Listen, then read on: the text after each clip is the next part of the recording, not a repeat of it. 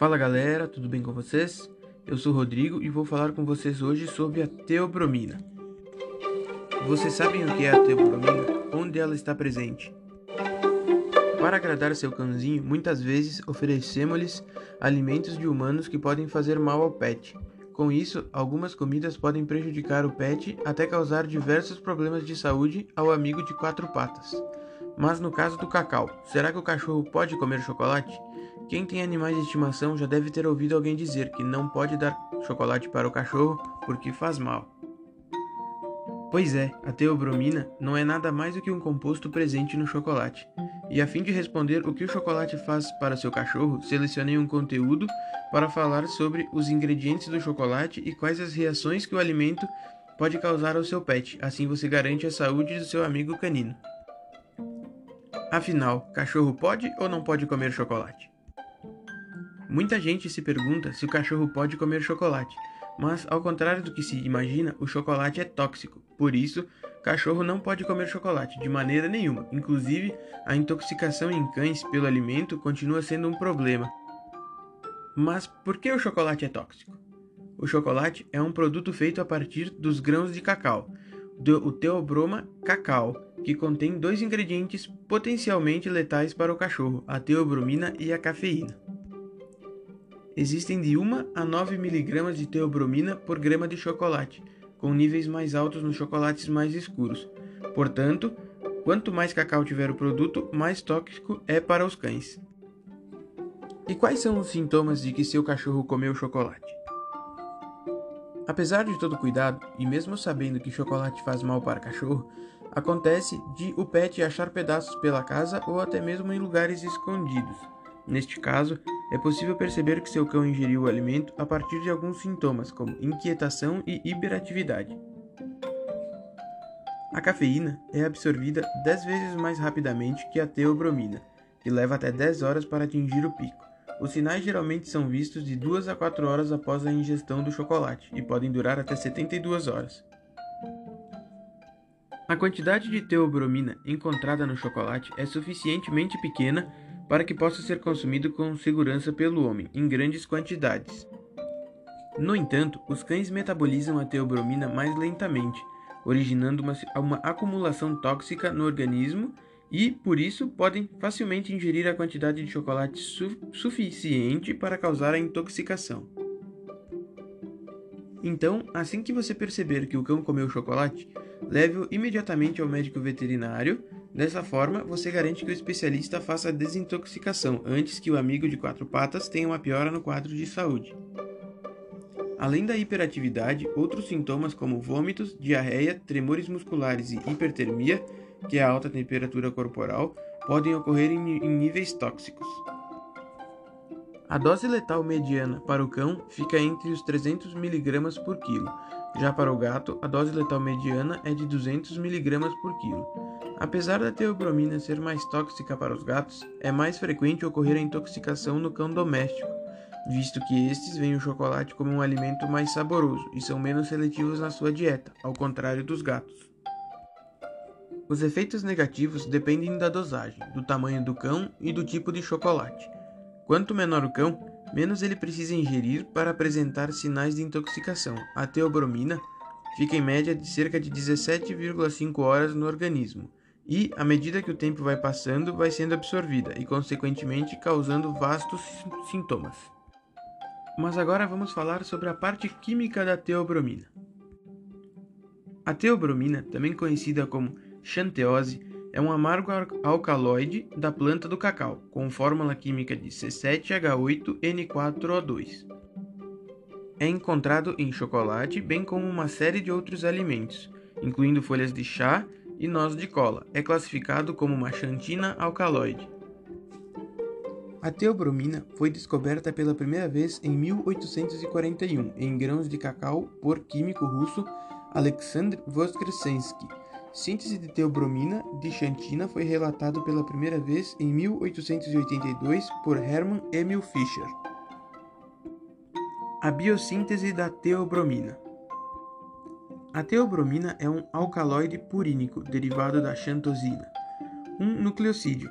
A clivagem da ribose N-metilação produz 7-metilxantosina e a 7-metilxantosina, por sua vez, é precursor da teobromina, que por sua vez é precursor da cafeína. Mecanismo de ação da teobromina deve-se principalmente à sua semelhança estrutural com a adenosina e parece envolver diferentes mecanismos moleculares, como antagonismo de receptores da adenosina da membrana plasmática da maioria das células, a inibição das fosfodiesterases e nucleotídeos transportadores de ATP, mobilização do cálcio intracelular e competição pelos receptores das benzodiazepinas. A adenosina é um metabólito intermediário e também uma molécula mensageira semelhante a uma hormona, que exerce a sua ação periférica e atua como um neuroregulador potente no sistema nervoso central. Inibe a libertação de neurotransmissores pré-sinápticos, mas aumenta a ação da noradrenalina ou da angiotensina. Os receptores da adenosina são acoplados à proteína G e detectam a presença de adenosina extracelular. Embora com expressão diferente nas células e tecidos, nesse sentido, o bloqueio dos receptores da adenosina através da teobromina afeta negativamente a atividade do, da adenilato ciclase e incita a libertação de neurotransmissores, aumentando seus níveis circulantes. A inibição das enzimas fosfodiesterases dos nucleotídeos cíclicos tem como função a catálise e decomposição do AMP cíclico e do GMP cíclico. Portanto, essas vias ficam sobrecarregadas de AMP e GMP cíclicos, e a transdução de sinal é potencializada. A teobromina aumenta os níveis de cálcio intracelular através da entrada de cálcio nas células e da inibição da captação de cálcio pelo retículo sarcoplasmático do músculo estriado. Esta ação traduz-se no aumento da força e da contratibilidade do músculo esquelético e cardíaco. Pode também competir pelos receptores das benzodiapensinas do sistema nervoso central, bloqueando os receptores.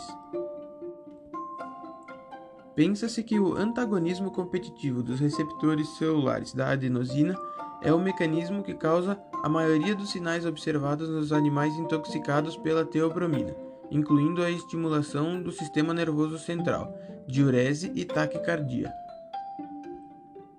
Absorção. A teobromina é bem absorvida, cerca de 90% pelo trato gastrointestinal do homem e do cão. Possui uma biodisponibilidade próxima da unidade o que significa que a teobromina é bastante biodisponível a partir dos derivados de cacau e de produtos de chocolate. No homem, os picos de concentração máxima são normalmente atingidos após 2 a 3 horas.